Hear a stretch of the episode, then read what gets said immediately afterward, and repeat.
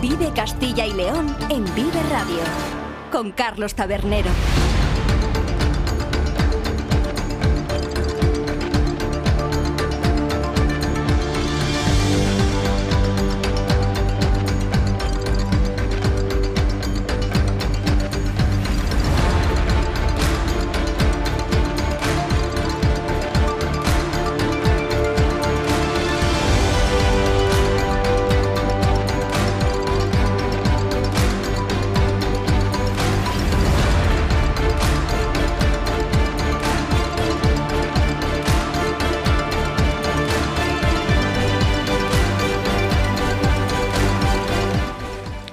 ¿Qué tal? Muy buenas tardes. Bienvenidos y bienvenidas a Vive Castilla y León, el programa con el que les acompañamos desde la 1 hasta las 3 de la tarde para informarles de todos los asuntos de interés que tienen lugar a lo largo y ancho de nuestra comunidad con sus protagonistas, las gentes de Castilla y León. Nos pueden escuchar a través de la FM, en los distintos diales provinciales, también en nuestra página web www.viveradio.es, en las plataformas de streaming y podcast y en las redes sociales de Vive Radio. Todo ello con el sonido perfecto del que nos provee cada mañana y cada tarde nuestro técnico Ángel de Jesús.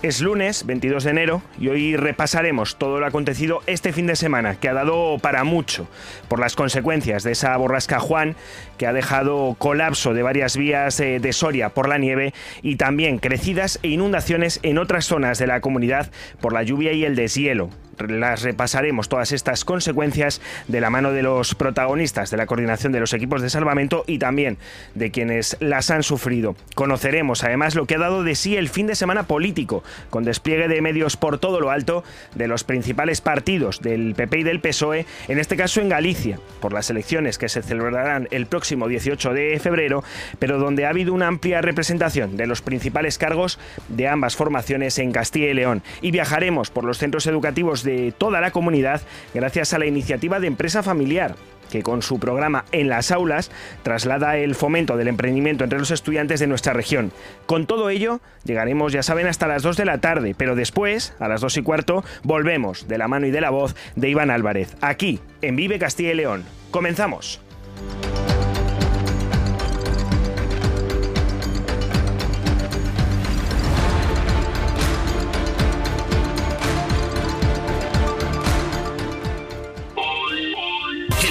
Primario en Castilla y León es el protagonista cada mañana en Vive Radio. Desde las 7 y 10 de la mañana, de lunes a viernes. De lunes a viernes. Jaime Sánchez Cuellar te ofrece toda la actualidad informativa relacionada con la agricultura y la ganadería. Y la ganadería. Para estar al día. Para estar al día.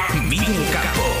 De lunes a viernes, cada mañana. Vive el campo. Aquí, en Vive Radio. Vive Castilla y León en Vive Radio. Con Carlos Tabernero.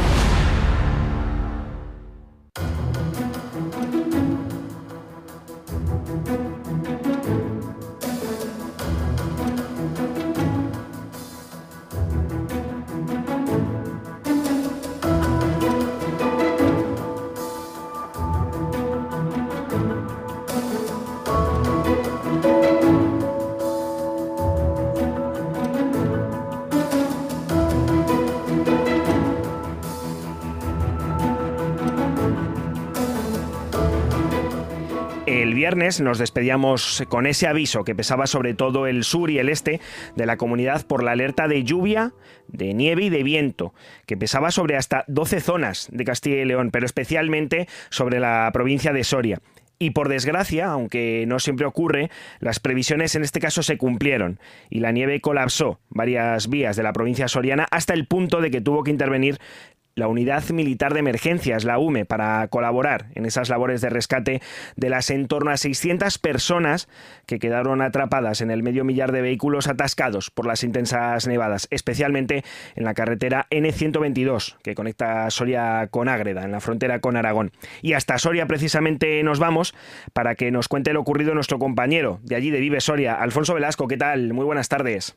¿Qué tal? Muy buenos días, compañeros. ¿Cómo estamos? Bueno, pues supongo que ahora mismo en Soria lo que se está viviendo es la resaca, ¿no? De ese viernes por la noche y sábado por la mañana que fue bastante intenso en cuanto a las labores de rescate en las que tuvo que participar hasta la UME.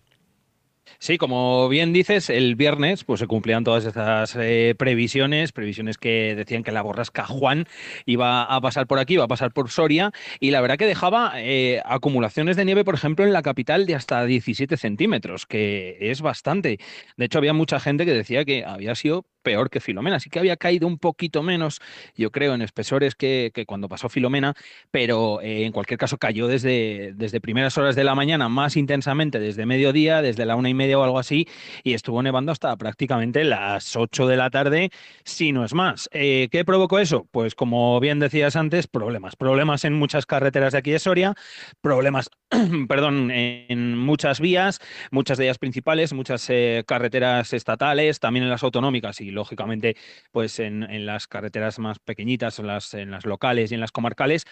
Y en el caso, bueno, pues de los principales problemas sí que se vivieron en la A2, en ese paso que hay para que conduce Madrid eh, con Zaragoza, donde hubo incluso nivel negro, se cortó el tráfico en algunos momentos del día y luego los principales problemas también llegaron precisamente por la tarde en, esa carretera nacional 122 que conecta Soria con Zaragoza, a la altura más o menos de Matalebreras, donde, bueno, pues eh, algún eh, pequeño incidente con algún camión hizo que al final pues, se formasen esos, esos atascos y que mucha gente quedase eh, atrapada. Sí que es verdad que luego allí, según nos contaban algunos de los que estuvieron en, en ese atasco, estuvieron allí atrapados por el temporal, eh, en cuanto paró de nevar y ya se empezaron a sacar los camiones, sí que eh, empezó a rodar más el tráfico y pudieron salir de allí. Estuvieron unas cuantas horitas, que eso pues siempre os podéis imaginar, genera un poco de angustia y de incertidumbre, ¿no? Por saber cuándo vas a poder salir de allí. Hay mucha gente que trabaja en la zona de Olvega, en la zona de Ágreda, que a esas horas estaba volviendo y que, bueno, pues se encontró precisamente con, con esa nieve y con, y con ese atasco. Y, bueno, pues eh, el autobús, por ejemplo, que también viene desde Zaragoza hasta Soria, también nos lo contaban. Al final, bueno, pues eh, poco a poco se fueron sacando los camiones y a eso de las 11 de la noche y los coches a eso de las 11 de la noche ya prácticamente eh, allí estaba todo, todo despejado. Se siguió trabajando lógicamente para seguir también despejando de nieve de hielo la carretera y al día siguiente tampoco había ya problemas. Pero aún así, pues durante esas horas os lo podéis imaginar que, que, lógicamente agradable no es. Lo que pasa es que cayó mucho en muy poco, en muy poquito tiempo. Sí, precisamente justo antes de despedir esas dos horas que disfrutamos aquí cada tarde de Vive Castilla y León, nos advertían desde la delegación del gobierno que el punto eh, que iba a ser más problemático, que se esperaba que fuese más problemático, era en la provincia de Soria, donde estaba activada la fase de preemergencia, pero claro, yo no sé si se mm. tenía previsto que se llegase a esa fase de emergencia e incluso a tener que tirar, en este caso, de la unidad militar de emergencias. Eh, no sé, Alfonso, si precisamente ya pasada esa resaca de todo el viernes por la tarde durante el fin de semana no ha habido más problemas, ¿no? Ya se ha podido circular con normalidad y la provincia de Soria ha recuperado la tranquilidad. Efectivamente, sí que lógicamente se ha esparcido muchísima sal. Supongo que a lo largo de toda esta semana eh, nos darán datos tanto de la Junta como del Gobierno, como incluso de la propia Diputación Provincial de Soria, de toda la sal que se ha empleado durante todos estos días para dejar despejadas las carreteras y para evitar sobre todo el hielo, porque hay que recordar que eh, tanto el sábado como ayer domingo las temperaturas, por ejemplo aquí en la capital, alcanzaron los 10 grados bajo cero. Os podéis imaginar, todo eso con toda la nieve además que había acumulada, pues eh, lógicamente también tenía peligro.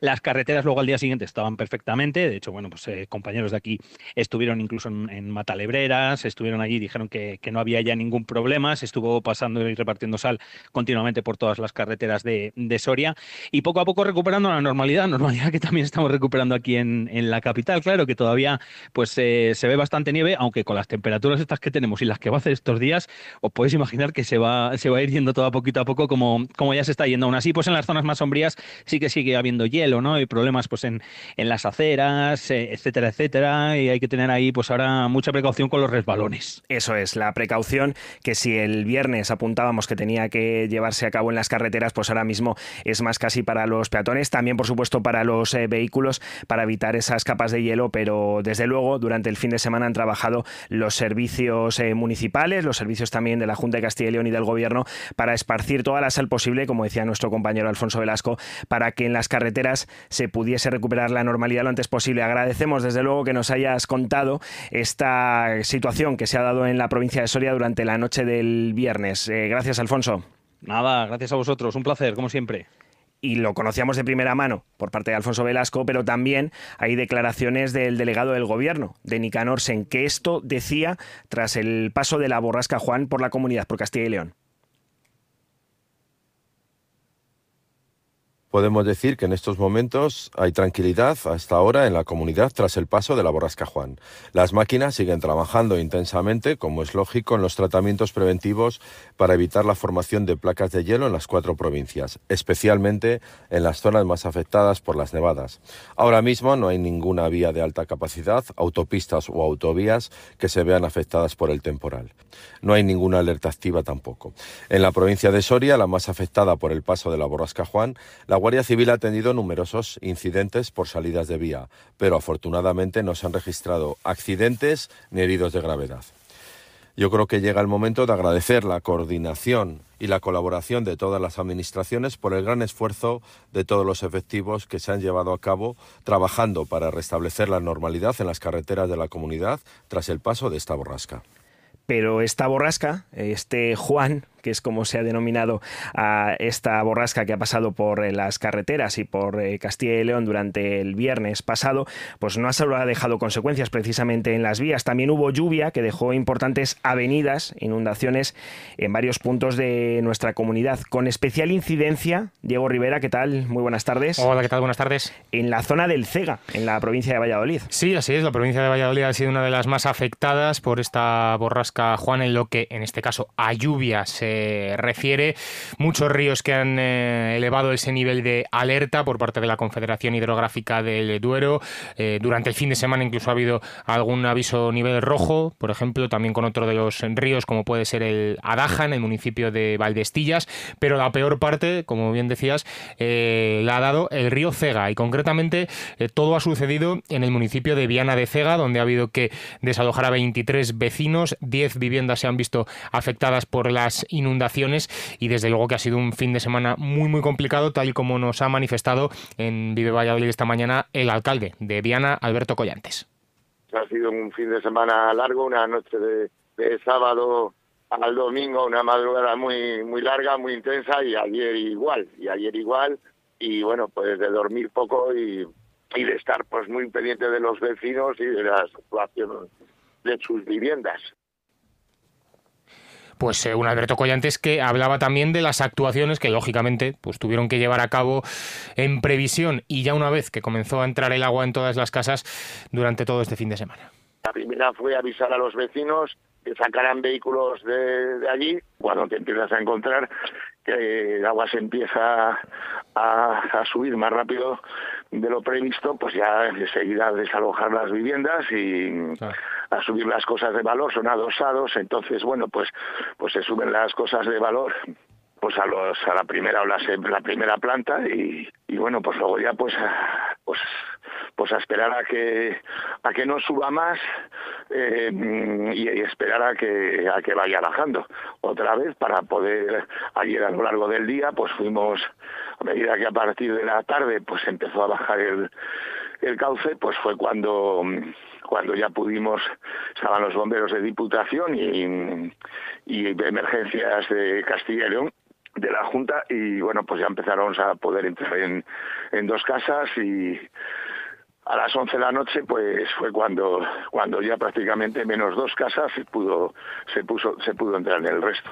Esa fue la situación, ese fue también el balance de las consecuencias y del momento en el que se pudo recuperar cierta normalidad en Viana de Cega, pero el alcalde no estaba muy contento ¿no? con el organismo regulador de la cuenca, con la CHD, por el, la, mm, bueno, cuando, cómo le habían transmitido los, los datos de esa crecida del Cega. Así es, eh, unos datos que, mm, según ha manifestado el propio alcalde de Viana de Cega, no eran correctos, eh, además eh, los ha expuesto con datos de los municipios, otras localidades localidades también por las que pasa el, río Cega y que río arriba, pues desde la Confederación se les ofrecía un, dato de, de, caudal del agua, de metros cúbicos por segundo, que posteriormente el alcalde denunciaba que no habían sido correctos una vez que ese agua había llegado al municipio de Viana.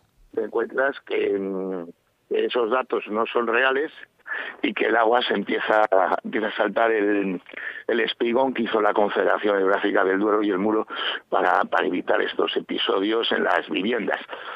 y bueno pues pues sorpresa porque porque no no, no eran los datos que, que más o menos teníamos y luego pues eh, por otro lado pues ante una crecida de ese volumen pues es imposible mm, pues a verdad, hacer otro tipo de, actuación, eh, a lo mejor en mojados, pues con los box de, arena, pues puedes contener eh, pues una franja de unos metros, pero, mm, pero aquí en Viana, pues eso, eso es imposible. Pedía, además, el alcalde de Viana que se regulara ese río Cega, que se controlara de una mejor manera y también mm, mandaba una dura crítica a esa Confederación Hidrográfica del Duero pido regulación que y, pido que esos aforos pues estén den datos eh, ciertos. Y luego sobre todo otra cosa que a lo mejor sienta mal pero es la realidad es la limpieza de cauces. Los cauces hay que limpiarles los cauces hay que mantenerles. Y eso no se está haciendo. Tengo escritos del año pasado del anterior de, de todos los años instando a la confederación a mm, a limpiar los cauces, pero bueno, pues pues quitar un poco las masas arbóreas, quitar arbóreas, quitar las, las ramas, quitar quitar, limpiar un poco en resumidas cuentas. Bueno, pues ante estas críticas expresadas por el alcalde de Viana de Cega, la Confederación Hidrográfica del Duero ha emitido un comunicado en las últimas horas en el que explica que desde la CHD se emitieron hasta 14 avisos de diferente nivel relativos al río Cega desde que se inició el actual episodio de avenidas, consecuencia de la borrasca Juan, y que además, en vista de que la situación que se presentaba el viernes en dicho río y el sábado por el deshielo, y precisamente por la previsión de una crecida a su paso por por Viana de Cega, personal de la Comisaría de Aguas de la CHD informó directamente al alcalde de la necesidad de extremar las precauciones y de tomar las medidas que se considerasen oportunas y que además, añaden desde la CHD, no le competen al organismo, sino a otras entidades. Situación, como decimos, que siempre se suele dar de eh, diferentes criterios, diferentes formas de evaluar las consecuencias, sobre todo, como en este caso, cuando mm, las diferentes personas que se encargan de estas responsabilidades pertenecen a partidos políticos diferentes. Pero bueno, esto ha sido en cuanto al ámbito político de las consecuencias, pero también hemos conocido, Diego, en el ámbito personal, como alguno de los vecinos de Viana de Cega sufría estas crecidas. Claro, esas consecuencias de las que hablaban al final mm, las pagan, por decirlo de alguna manera, los vecinos, en este caso de Viana de Cega. Como decíamos, 10 viviendas afectadas, 23 vecinos que tuvieron que ser desalojados durante el fin de semana y hoy en Vive Valladolid hemos hablado precisamente con uno de ellos, con Juan Pablo, que tuvo que salir de su casa y pasar la noche del sábado al domingo en la Casa de Cultura de Viana Ceja. Con 93, 90 centímetros de altura que tenemos, de que entró el agua, y bueno, empezó el sábado por la noche a subir el nivel del río y a la una y media vimos que había movimiento, empezó el agua a entrar por allí por el túnel, se desbordó el muro y en 20 minutos teníamos el agua aquí en la puerta. Y a la hora o así ya llegaba a la calle a la vuelta. Así que, pues nada, 20 vecinos desalojados y algunos no han podido entrar en casa todavía, los demás hemos entrado ayer por la noche, durmiendo en la Casa de Cultura como podíamos durmiendo en la Casa de Cultura. Circunstancias que se han dado por, este, por esta borrasca, Juan, que ha pasado por la comunidad, que ha pasado por Castilla y León, con especial incidencia en Soria por la nieve y en la provincia de Valladolid por esas crecidas, por esas avenidas de agua eh, producidas no solo por la lluvia, sino también por el deshielo. Muchas gracias, Diego Rivera, compañero. Hasta luego, Carlos. Por habernos traído esta información y nosotros ahora volvemos con toda la actualidad política que ha traído el fin de semana. En Vive Radio escuchamos lo que pasa a nuestro alrededor y te lo contamos. Para informarte, para entretenerte, para emocionarte. Con las voces más locales y los protagonistas más cercanos. Vive tu ciudad, tu provincia. Vive su cultura, su música, su actualidad, su deporte, sus gentes. Vive lo tuyo. Vive tu radio. Vive Radio. Vive la actualidad de Castilla y León en Vive Radio.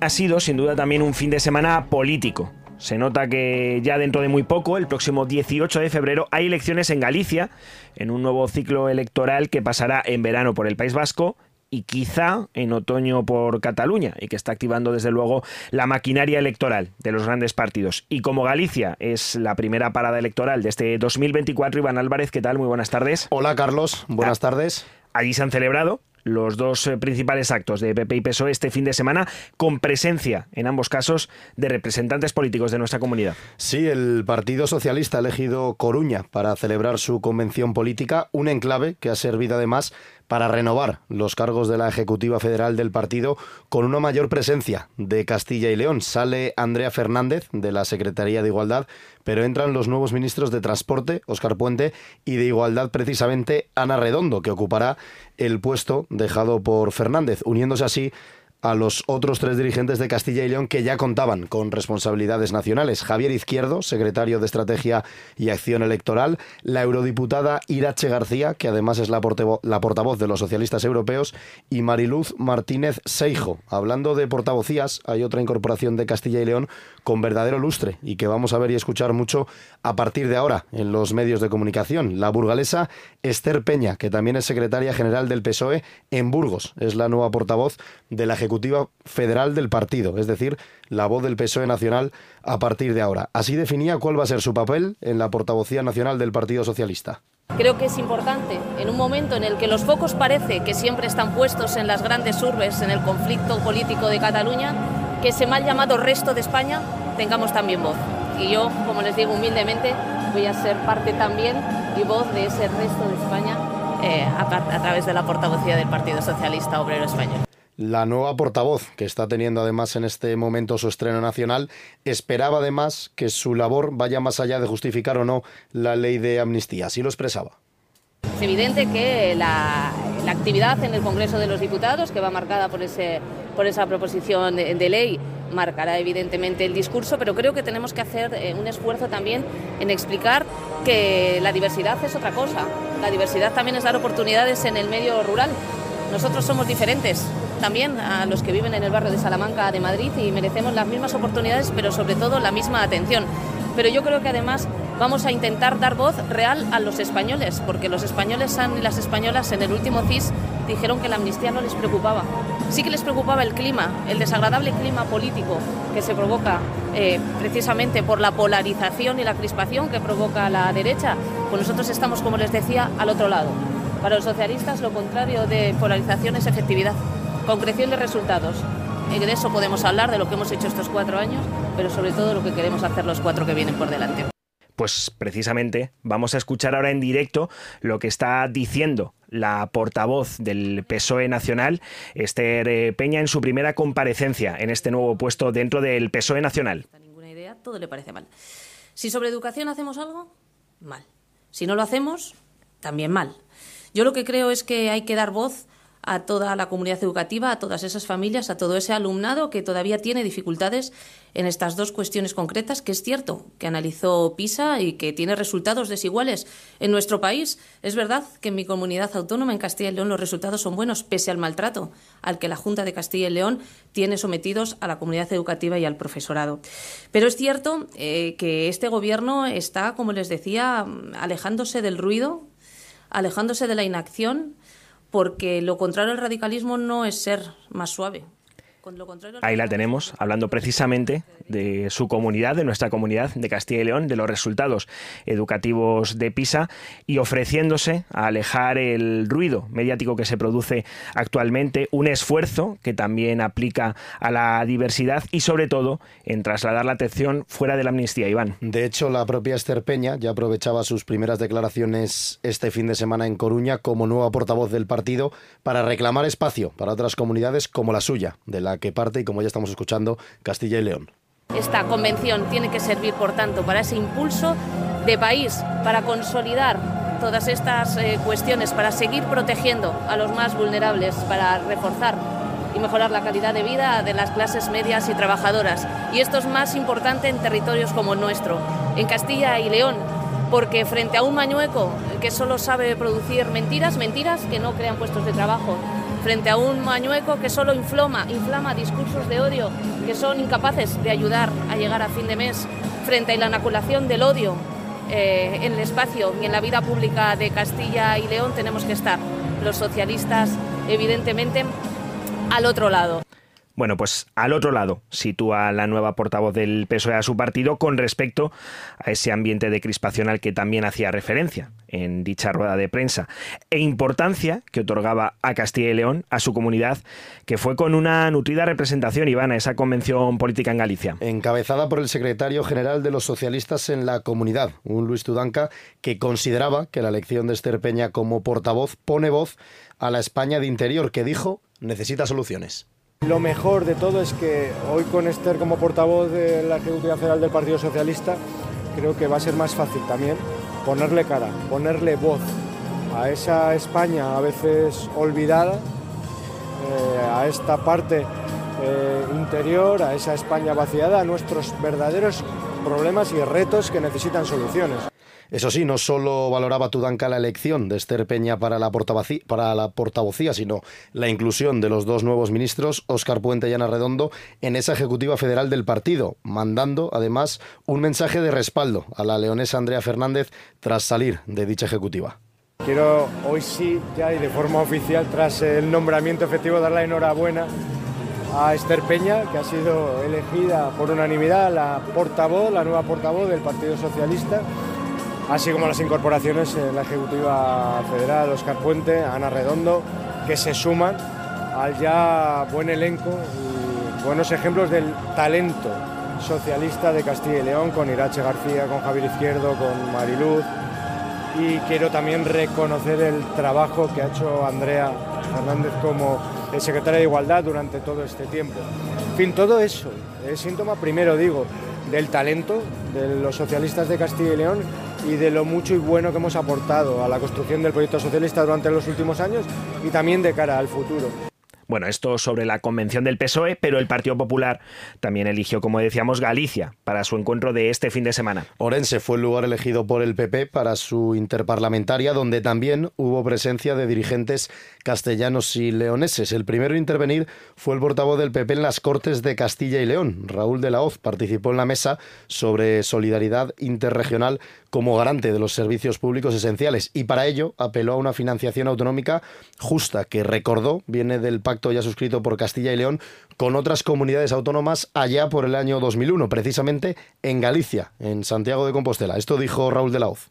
Por otro lado, hemos colaborado y seguimos colaborando en la defensa de los intereses comunes, siempre desde la lealtad a España. Por eso suscribimos en el año 2001 la Declaración de Santiago, junto también las comunidades autónomas de La Rioja, de Aragón, de Asturias, de Cantabria, de Castilla y La Mancha y de Extremadura. Una Declaración de Santiago que decía al resto de comunidades autónomas y, por supuesto, al Gobierno de España que solo aceptaremos una financiación autonómica que sea justa y que sea suficiente y que atienda también las necesidades de todos y cada uno de los territorios de nuestro país. Y, sobre todo, una financiación autonómica que surja única y exclusivamente de un acuerdo multilateral en el seno del Consejo de Política Fiscal y Financiero. Y eso que reclamábamos en el año 2001 sigue plenamente vigente hoy. No vamos a aceptar ningún acuerdo de financiación autonómica que no salga del Consejo de Política Fiscal y Financiera. No vamos a aceptar acuerdos bilaterales que se impongan al resto de comunidades autónomas y tampoco vamos a aceptar acuerdos parlamentarios fuera sin la participación de las comunidades autónomas. Además de la hoz, también defendió el papel predominante de Castilla y León en ese estado de las autonomías y en la solidaridad interterritorial, recordando el autonomismo útil de Juan Vicente Herrera, que dijo ahora mantiene y amplía el actual presidente de la Junta, Alfonso Fernández Mañueco. Y eso nos ha provocado que hoy nos presentemos ante España y ante el mundo, pero sobre todo ante nuestros ciudadanos, como una comunidad autónoma próspera una comunidad autónoma a la vanguardia económica de nuestro país y también una comunidad económica abierta al mundo. Y lo hemos hecho a través del desarrollo de eso que Juan Vicente Herrera denominó autonomismo útil y que ha culminado ahora Alfonso Fernández Mañueco, un concepto que se contrapone al de nacionalismo identitario y que no busca separarse ni diferenciarse ni, obtener privilegios de las diferencias entre territorios, sino que se preocupa única y exclusivamente de servir a los ciudadanos, de utilizar las herramientas que le otorga la Constitución para atender a los ciudadanos y procurar los mejores servicios públicos y la calidad de vida que merece desde sus ciudadanos además de Raúl de la Hoz, también intervino en las mesas otra, en este caso de los representantes de Castilla y León, en las instituciones parlamentarias nacionales. Alicia García, portavoz popular en el Senado, que afirmó que dado que el Partido Popular tiene la mayoría absoluta en la Cámara Alta, tiene que ser esta la esperanza para lograr otra forma de gobernar, la del Partido Popular. En el Senado tenemos mayoría absoluta, fruto de los resultados electorales del 23 de julio. Y por eso hablabas de esperanza. Y la esperanza está en el Senado, en la mayoría absoluta del Partido Popular, porque mm, pienso que los españoles tienen que saber que no tienen que estar pendientes de un gobierno que está cediendo al independentismo permanentemente. Los españoles tienen que saber que en el Senado está la esperanza, que está la alternativa a este desgobierno. ¿Y cuál es la alternativa? La que ofrece el Partido Popular. Hicimos, preparamos, elaboramos un programa electoral con 365 medidas para un país eso es lo que tenemos que hacer en el Senado. Esa es la alternativa. Decir que otra forma de gobernar es posible, que es la del Partido Popular. Y frente a las cesiones a Puigdemont estarán las leyes fijo en el Senado. Bueno, vamos a dejar ya Galicia, porque también ha habido noticias políticas aquí, en Castilla y León, este fin de semana, especialmente en esas movilizaciones para exigir el corredor ferroviario del oeste, es decir, la antigua Vía de la Plata. Un asunto que hemos tratado aquí, en la sintonía de Vive Castilla y León, lo hacíamos el viernes, en esa previa a las movilizaciones de ayer domingo. En Astorga, Zamora y Salamanca se celebraron, como decimos, concentraciones, y en el de la capital charra se encontraba el presidente de la Junta, Alfonso Fernández Mañueco, que afirmó que el gobierno autonómico está con estas reivindicaciones del oeste de la comunidad. La Junta de Castilla y León está al lado de los salmantinos, pero está también al lado de los zamoranos y está también al lado de los leoneses en esas reivindicaciones. Pero no solo eso, el presidente de la Junta también se mostró partidario de apoyar todas las reivindicaciones que se hicieron en Salamanca, como el incremento de las frecuencias con la capital de España y la electrificación de la vía para la conexión con Portugal. Yo creo que ha quedado meridianamente claro que Salamanca es un clamor en la búsqueda de un tren de presente y de futuro que nos permita apostar por un futuro de oportunidades, de riqueza y de empleo. Es urgente, más urgente que nunca, incrementar las frecuencias de Salamanca con la capital de España, con Madrid pero también es imprescindible culminar, terminar la conexión del tren con Portugal. También queremos que en este momento se reivindique y se apueste por la conexión ferroviaria de la Ruta de la Plata. Creo que estamos en el momento de reivindicar las infraestructuras y las prestaciones ferroviarias para Salamanca, para todo el oeste de España y también para el corredor atlántico, todo el noroeste de nuestro país y de Castilla y León hacía referencia precisamente el presidente de la Junta a ese corredor atlántico, que era una de las reivindicaciones que quizás se quedaban fuera ayer de las eh, manifestaciones por esa ruta ferroviaria del oeste, por esa recuperación de la Vía de la Plata y en la que se celebraron manifestaciones tanto en Astorga como en Zamora como en Salamanca, quizá la más numerosa en una plaza mayor de la capital charra que se llenó. Son la una y 34 minutos de la tarde. Nosotros seguimos con más temas de la actualidad de Castilla y León. Vive Radio tienes una cita con Robin Cootsy de lunes a viernes. Desde las 6 a las 8 de la tarde. a las 8 de la tarde. Vive la música. Vive la música. Vive los éxitos. Vive los éxitos. Vive el recuerdo. Vive el recuerdo. Vive Radio con Robin Cootsy. Donde vive tu música. Vive Castilla y León en Vive Radio. Donde vive la información.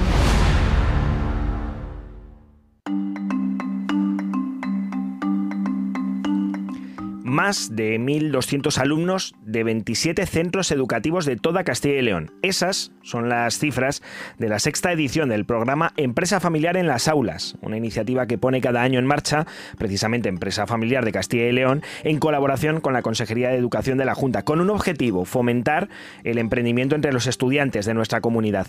No son las únicas cifras para conseguir trasladar a los estudiantes la importancia de valores como el arraigo, el compromiso, el esfuerzo o la continuidad de las empresas familiares de Castilla y León.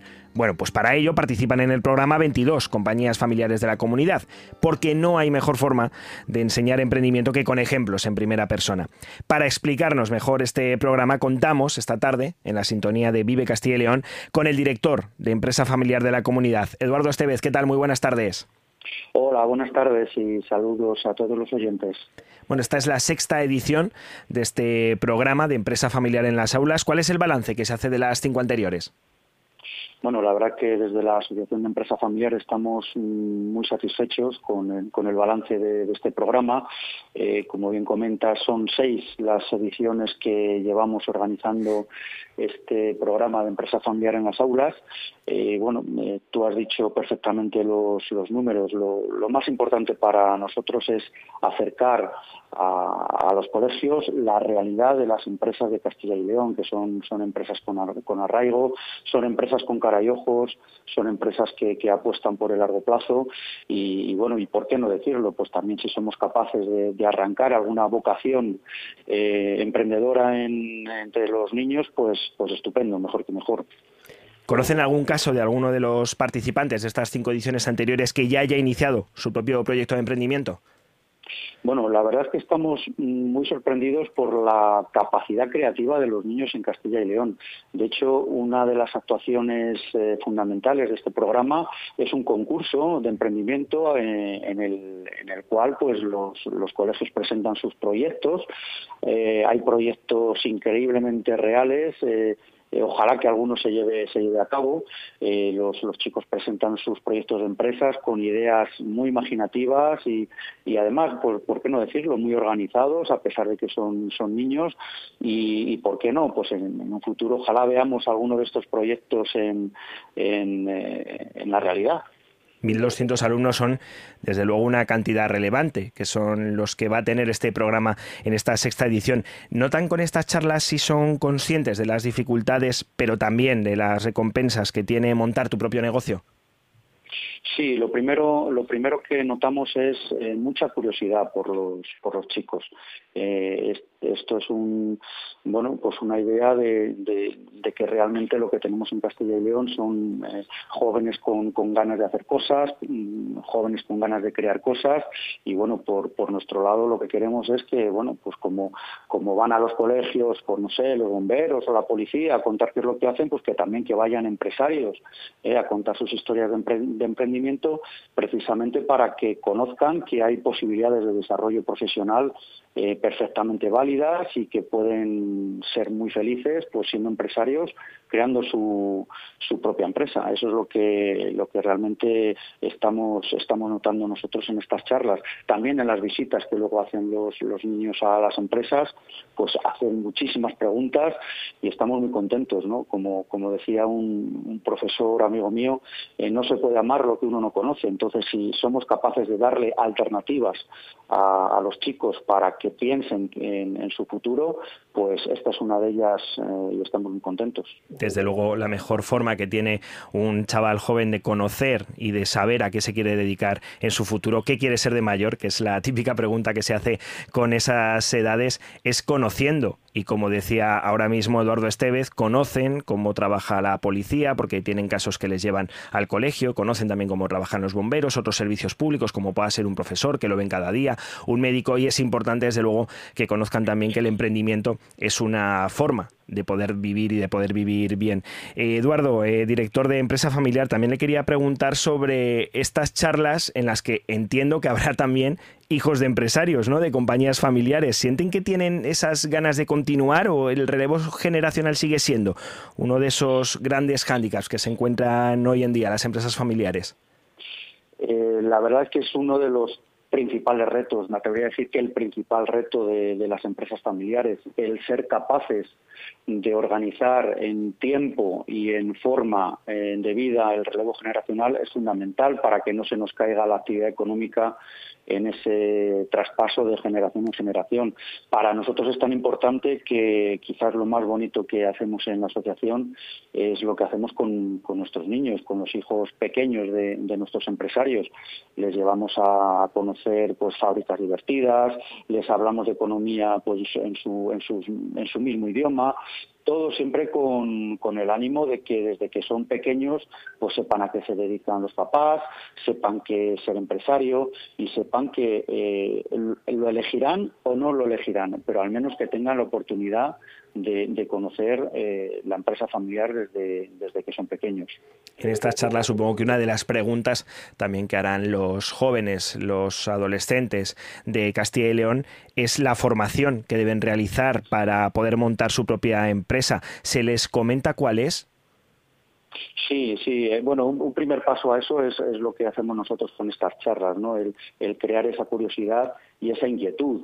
Eh, a partir de ahí, cuando alguien eh, le llama la atención el tema de la empresa, pues les ayudamos. Mm, también tengo que decir que los profesores, ahí tenemos profesores muy bien formados que, les ayudan pues con, su plan de negocio, en concreto en este concurso del que he hablado antes, les ayudan a, bueno, pues a poner todas las ideas que, tienen revueltas en, sus cabezas las ideas las, les ayudan a ponerlas en mi papel y, por supuesto, por supuesto que es nuestra obligación que cualquiera que tenga vocación que no se quede en el camino esa idea por falta de por falta de ayuda para ese concurso, que como comentaba antes Eduardo Estevez, pueden presentarse todos aquellos alumnos que participen en estas charlas, ¿se les dan también herramientas para que puedan montar su propia idea de negocio? Sí, sí. Ahora, ahora muchas herramientas. Bueno, la primera herramienta es la propia experiencia del empresario o de la empresaria.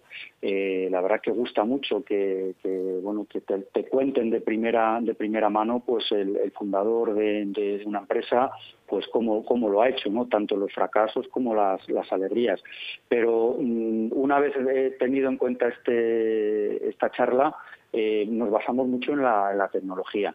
Entonces tenemos herramientas pues que, ayudan pues a hacer, hacer los números del proyecto, incluso pues a, gestionar el tema de los recursos humanos y es por donde va el presente y el futuro de la gestión empresarial, por la digitalización y desde luego también por la presencia en Castilla y León, una comunidad donde las empresas familiares representan dos tercios del PIB regional y casi tres cuartas partes del empleo privado. Desde luego es una comunidad que no se puede permitir dejar de potenciar este tipo de compañías de las que nos hablaba ahora precisamente el director de empresa familiar en la comunidad, Eduardo Estevez, a quien estamos con quien estamos intentando recuperar la conexión. Y sí, Eduardo, le preguntaba precisamente que aquí en Castilla y León las empresas familiares representan dos tercios del PIB regional y casi tres cuartas partes del empleo privado. Desde luego, esta es una comunidad que no se puede permitir eh, prescindir de este tipo de compañías. Por eso, por eso, precisamente por estos datos que, has, eh, que has comentado, desde la Asociación de Empresa Familiar eh, pensamos que es obligatorio que la empresa familiar tenga un hueco importante en, Castilla y León como creador de riqueza, como creador de, empleo de calidad y bueno, no solamente de, empresas pequeñas familiares, ¿no? sino los propios los propios chicos se quedan alucinados cuando cuando conocen que no sé, pues que Helios es de Valladolid, que Entre Pinares es de Valladolid, que Dulces el Toro es de Valladolid. Eh, queremos también hacerles entender que las empresas familiares, primero, son pequeñas, luego son medianas y pueden llegar a ser una, multinacional como tenemos los casos de, Castilla y León. Por eso eh, nos sentimos muy orgullosos del tejido empresarial y en particular de, las empresas familiares. Y de comunicárselo, como hacen en este caso con la sexta edición del programa Empresa Familiar en las Aulas a los jóvenes alumnos de Castilla y León. Agradecemos que haya compartido estos minutos con nosotros en la sintonía de Vive Castilla y León al director de Empresa Familiar en la comunidad, Eduardo Estevez. Pues un placer y muchas gracias a vosotros por, por acordaros de la empresa familiar. sector primario en Castilla y León es el protagonista cada mañana en Vive Radio. Desde las 7 y 10 de la mañana, de lunes a viernes. Jaime Sánchez Cuellar te ofrece toda la actualidad informativa relacionada con la agricultura y la ganadería. y la ganadería. Para estar al día. Para estar al día. Vive el campo. De lunes a viernes cada mañana. Vive el campo. Aquí. En Vive Radio. Vive Castilla y León en Vive Radio. Con Carlos Tabernero.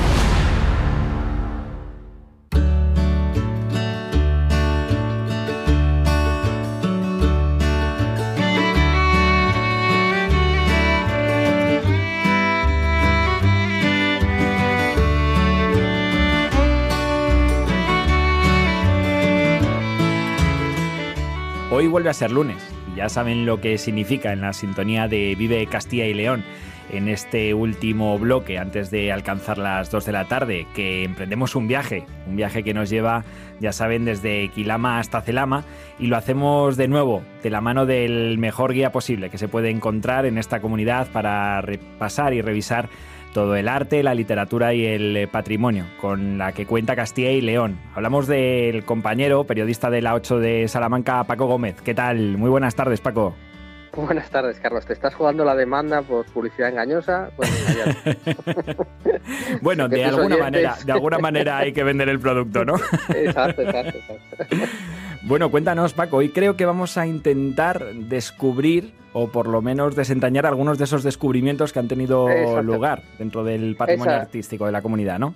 Esa es la palabra, descubrimientos. Descubrimientos que son cosas que, que han estado siempre ahí, pero que no se habían visto pues eh, adecuadamente o que habían pasado desapercibido o que estaban ocultas por distintos motivos. Y esto tiene básicamente dos enfoques. Efectivamente, eh, lo que se considera hallazgo como tal, y lo que podemos decir que es mirar con otros ojos que de repente estudiar y descubrir un autor grandísimo delante de una obra que podía haber pasado más o menos desapercibida. Así que nada, vamos Ese es el, primer caso, ¿no? Según tengo entendido, uno de los últimos grandes eh, descubrimientos de esas eh, cuestiones que se han desvelado en los últimos tiempos en Castilla y León, en concreto en la provincia de Salamanca, con un autor genial, un autor de los más reconocidos del panorama flamenco y que estaba oculto en una de las iglesias salmantinas. Sí, bueno, ¿sabes lo que pasa? Que aquí, teniendo en cuenta que pasan los siglos y que, y que va pasando también pues todas las vicisitudes, las guerras, los oscurecimientos, eh, las velas que antes se ponían muy oscuras las obras, bueno, ahí estuvo siempre en la iglesia de la Purísima, que es una de las grandísimas pinacotecas eh, italianas que, tenemos. Tenemos eh, una muy toscana en la provincia de Valladolid, digamos de artistas de un poco, eh, no del círculo primerísimo de, esa región italiana, pero eh, aquí tenemos una pinacoteca fundamentalmente vinculada a la figura de Rivera, de José de Rivera, del españoleto, y por eso quizás se había considerado que dos obras que no encajaban en el estilo de Rivera podían ser obras menores en ese retablo fastuoso de, mármol que tiene la, iglesia de la Purísima. ¿Qué pasa? Que en el año 2018 aparece un estudio ni más ni menos que de Díaz Padrón, que es el mayor experto eh, de este pintor en, en España. Este pintor es Pedro Pablo Rubens, y dice que hay un San Agustín claramente de Rubens en la iglesia de la Purísima de Salamanca. Em, ese San Agustín eh, efectivamente no tiene ningún tipo de concordancia em, estilística con el resto de obras de, Rivera. Fundamentalmente destacaríamos dos, ¿no? la Gran Purísima, la, iglesia, la, imagen de la Inmaculada que da nombre a la iglesia, y una piedad eh, que cierra la parte más alta de ese retablo de mármol. San Agustín, ¿en qué se basa Díaz Padrón? Pues aparte de un análisis estilístico muy pormenorizado, en el hecho de que hay un boceto eh, que se subastó en Londres en el año 2015 que concuerda exactamente con esa pintura y que nadie discute que es de, que es de Rubens. Efectivamente, como decimos, quizá un pelín mm, oscurecida, quizá un pelín maltratados los matices, sobre todo los brillantes, pero eh, ahí tenemos ese, ese Rubens. Em, pasa que, por cierto, representa esa escena tan bonita Sabes que se le dice que San Agustín fue, bueno, entre otras cosas, entre otros prodigios, vivió un milagro, ¿no? Que, hmm. que estaba en la playa, hay un niño haciendo como una especie de, agujero, ¿no? Esto que hacen los niños en la playa, y le dice San Agustín que qué hace al niño, y el niño dice que está haciendo ese agujero para meter el mar. Y San Agustín le dice, hombre, eso es imposible, ¿cómo vas a meter el mar en ese agujerito? Y le dice el niño, pues eso quieres hacer tú tratando de entender que es Dios metiendo a Dios en tu cabeza. ¿No? Esa es la comparación totalmente demoledora. Desde luego es una manera muy gráfica de, de, ver y de entender también de dónde luego parte la obra de San Agustín. Pues claro, este el obispo de Hipona, bueno, pues ahí lo tenemos, vestido de obispo como corresponde a su dignidad, talar y luego pues evidentemente pues eh, ese niño que es un angelote cuando lo ves de cerca totalmente rubensiano eh, la anterior obra de Rubens desconocida que apareció en el año 2021 o 2020, no recordar exactamente la fecha, que era un dibujo preparatorio, se subastó eh, por 8 millones y medio de euros. ahí es nada, ahí es nada. Y fíjate que precisamente son las subastas, este tipo de venta de arte que se suele llevar a cabo especialmente por eh, casas que están afincadas en países anglosajones, donde muchas veces parten las pistas para luego descubrir eh, de quién es realmente una obra de la magnitud, por ejemplo, de este San Agustín, del que disfrutan ahora todos los salmantinos y visitantes en la iglesia de la Purísima. A veces ese tipo de hilos, ese tipo de conexiones que no se saben apreciar o que no se saben ver, pero que son la pista que pone el inicio de una investigación que acaba descubriendo un Rubens en Salamanca. Sí, hay dos grandes vías. Eh, esa o eh, que de repente alguien te haga una oferta desmesurada por un cuadro que parece que ni fu ni fa. Y luego también las grandes exposiciones, que es lo que ha pasado más recientemente, porque esa misma iglesia, si no es de allí, eh, el mismo año pasado descubría que otra de las supuestas imágenes menores de ese retablo era ni más ni menos que un Guido Reni o Guido Reni que dicen ahora los modernos. Toda la vida hemos dicho Guido, ¿no?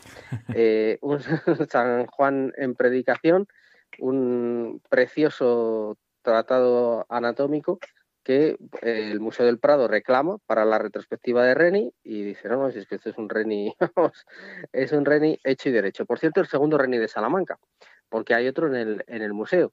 Una, lo que pasa es que es, es digamos, una obra seriada con mucha participación de taller eh, de su famosísima Judith y Holofernes, pero ahí está en el museo también. Ahí, bueno, más digamos que el maestro hace el diseño y luego ya eh, la escuela, ¿no? los colaboradores acaban de completarlo. Pero bueno, ahí tenemos, eso ha sido en el año 2023. es que no dejan de ser joyas, Paco, y perdona que te interrumpa, que, tenemos ahí al alcance de la mano y que muchas veces no somos conscientes. ¿no? Hemos hablado de dos que estaban en la Iglesia de la Purísima y otra, un Guido Reni, que está precisamente en el eh, Museo de Salamanca, es decir, al alcance de cualquier visitante, de cualquier amante del arte o incluso que no lo sea, pero que quiera descubrir esta disciplina y puede acceder a él a nada, a apenas unos pasos si es de aquí de Castilla y León.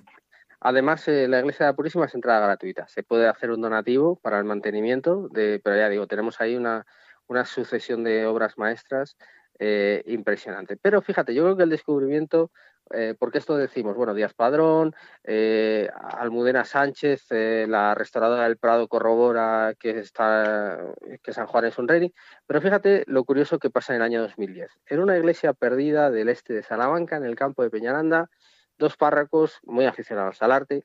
De hecho, uno acaba siendo en la actualidad de director del Servicio de Diocesano de Patrimonio.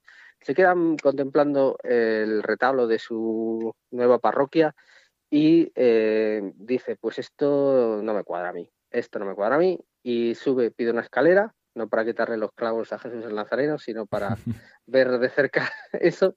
Y dice, esta resurrección es un Fernando Gallego. Ni más ni menos desde hace siglos eh, un Fernando Gallego, que es el gran pintor del siglo XV de Salamanca, y eh, pues ahí está, efectivamente, en un retablo que había sido luego sustituido por otro posterior, eh, de un artista también salmantino importante, menos conocido, pero bueno, Martín de Cervera, que quizá alguna persona lo conozca, pues es la persona que pinta las famosas puertas de la biblioteca de la Universidad de Salamanca. Pues este eh, lo bajan, lo comprueban, lo cotejan con otras dos tablas que se sabía que procedían del campo de Peñarán y dicen un Fernando Gallego entero y verdadero. Y lo descubre con una escalerita un párroco. Y esta misma persona, eh, que es Tomás Gil, hmm. eh, resulta que encuentra también, cuando se decide acometer la ampliación del Museo Diocesano de Salamanca, unas tablas arrumbadas de las que no se ve apenas nada pero sí que parece que eran unas tablas que se recogieron por algún motivo. O sea, es que los museos diocesanos hacían un poco eso, ¿no? Cuando había bueno, pues alguna pieza mal estado, alguna iglesia que se cambiaba alguna iglesia, etcétera, pues se recogía y se ponía ahí. Bueno, él dice, esto es un gallego también. No se ve nada, ¿eh? No se ve nada. Dice por el tratamiento de la parte posterior de las tablas que tienen una manera muy particular de juntarse, que es lo que hacía Gallego. Efectivamente, los expertos le meten mano y la restauración saca dos escenas de Gallego, un nacimiento y una adoración de los reyes. Eh, perdón, un nacimiento y, una, y una anunciación. Y ahí está, se, se, puede sacar la pintura muy deterioradas, pero una obra de Fernando Gallego. Es que muchas veces detrás de precisamente obras que tenemos enfrente de, de nuestra mirada, eh, hay otras eh, que están pendientes de descubrir, ¿no? Porque cuántas veces en el patrimonio de Castilla y León, detrás de una gran obra, había otra igual o aún mayor. Sí, bueno, si hablamos de Gallego, evidentemente. Eh, Gallego pinta, y para gran conmoción de su época, la bóveda astrológica de la antigua biblioteca de la Universidad de Salamanca, la cubre con una sucesión de planetas y de personajes mitológicos, uniendo ambos mundos. Eso en una reforma barroca se cubre. Y en el año 1901, un profesor que sube por allí, no sabemos muy bien a qué, eh, descubre el resto que queda, que es un tercio de la pintura original, 1901. Eso queda ahí, eh, fruto de, bueno, pues de goteras, de maltrato, de humedades, etcétera. Y en el año 1950, con motivo del séptimo centenario de la universidad, se baja, se pasa de, la, de la pintura mural que era a lienzo y eh, bueno, pues es hoy lo que conocemos todos como el cielo de Salamanca, que es quizá una de las obras eh, más mm, llamativas y más enigmáticas del siglo XV que tenemos en nuestro país, también fruto de la, de la casualidad.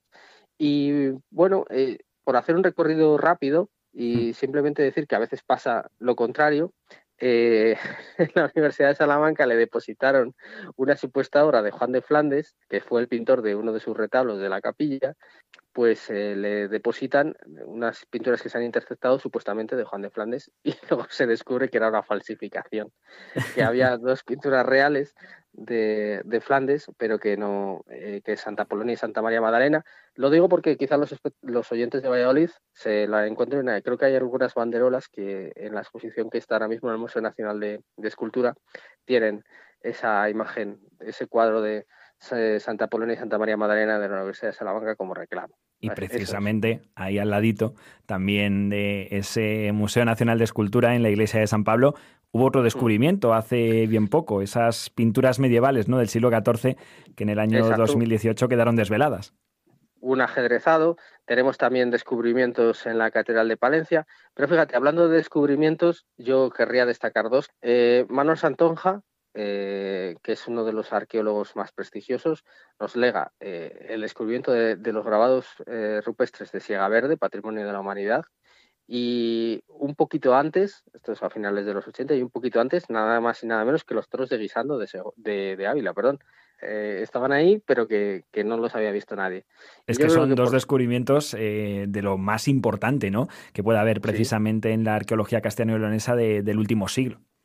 Efectivamente, los toros de guisando por su propia alineación, por su propio eh, puesta en común con, en contacto con lo que es el mundo celtibero de betones y vaceos de esta zona entre Ávila y Salamanca y también por la importancia ¿no? de, la mm. batalla de Guisando, en fin, de, los momentos de, aupar al trono a, Isabel a Isabel la Católica y a Fernando el Católico.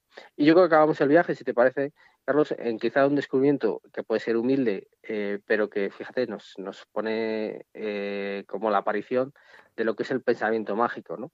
que es eh, cuando el 10 de julio de 1998, en el conjunto sistemático de hallazgos para la historia de, la Sierra de Atapuerca, de la cima de los huesos, aparece Excalibur, ¿no? el, el primer bifaz que, los arqueólogos enseguida separan del resto de piezas y dicen esta pieza es única y es especial porque estamos seguramente ante el primer objeto simbólico de poder de la historia, por eso le dan ese nombre de, de Excalibur, ¿no? Una bifaz tallada y que, pues eso, que estaba ahí escondida en la cima de los huesos y bueno, pues, pues nada, eh, otro de los tesoros. Podríamos estar hablando 10 horas, pero bueno. Y no acabaríamos, porque es la parte positiva que tiene esta comunidad, que no deja de darnos tesoros, incluso no los que ya conocemos, sino aquellos que están ocultos y que en estos últimos años, gracias al trabajo muchas veces de la arqueología y de aquellos restauradores del arte y conservadores del arte que tienen esa mirada que es capaz de ver más allá,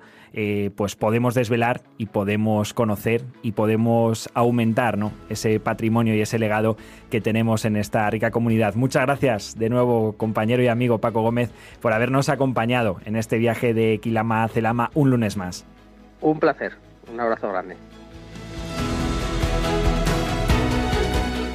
Y hasta aquí llega esta primera hora de Vive Castilla y León en este lunes 22 de enero. Ya saben que a partir de las 2 y cuarto volvemos en la voz de Iván Álvarez para comentarles más asuntos de actualidad de la comunidad. Ahora, a partir de las 2 de la tarde, se quedan con los servicios informativos de Vive Radio. Hasta ahora.